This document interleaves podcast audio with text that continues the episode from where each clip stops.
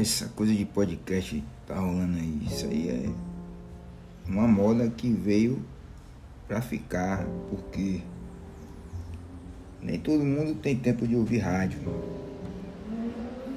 Então, então podcast é uma, uma, alternativa muito boa, porque é independente. Qualquer um pode, pode gravar, pode botar suas ideias. E o cara não fica refém da rádio, que aí tem que levar um convidado, e às vezes não tá nem afim de ouvir aquilo.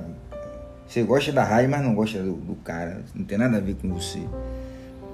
E, então assim, pode ouvir no, tra no trampo. O cara é um motorista de, de, de aplicativo, pode botar um podcast um, de ambulância, qualquer um. O cara está trabalhando, tá ouvindo uma parada interessante. Entendeu? E uma, convidados que às vezes é, são pessoas que têm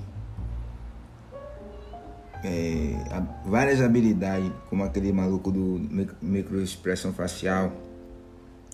O cara dá, fala do, do, do, trabalho dele, como o cara que, que um perito em, em, em comportamento de, de, psicopata, como um psiquiatra, que fala detalhes do, do como é um psicopata.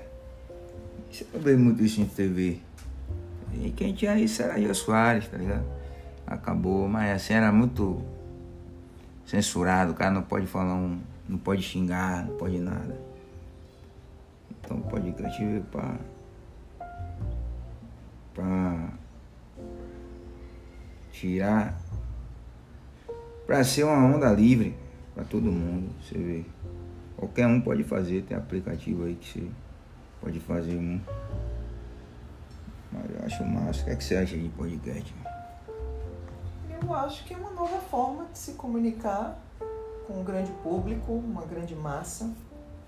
Quem hoje não tem um celular? E, hoje o celular ele é muito mais acessado até do que a própria televisão.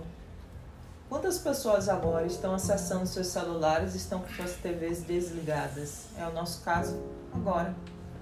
Então eu acho que por ser prático, é prático. Você tá sei lá, tá no carro e tá lá ouvindo, você tá caminhando, fazendo uma caminhada, você vai trabalhar, então no trajeto da sua casa para o trabalho, você pode ouvir um podcast qualquer.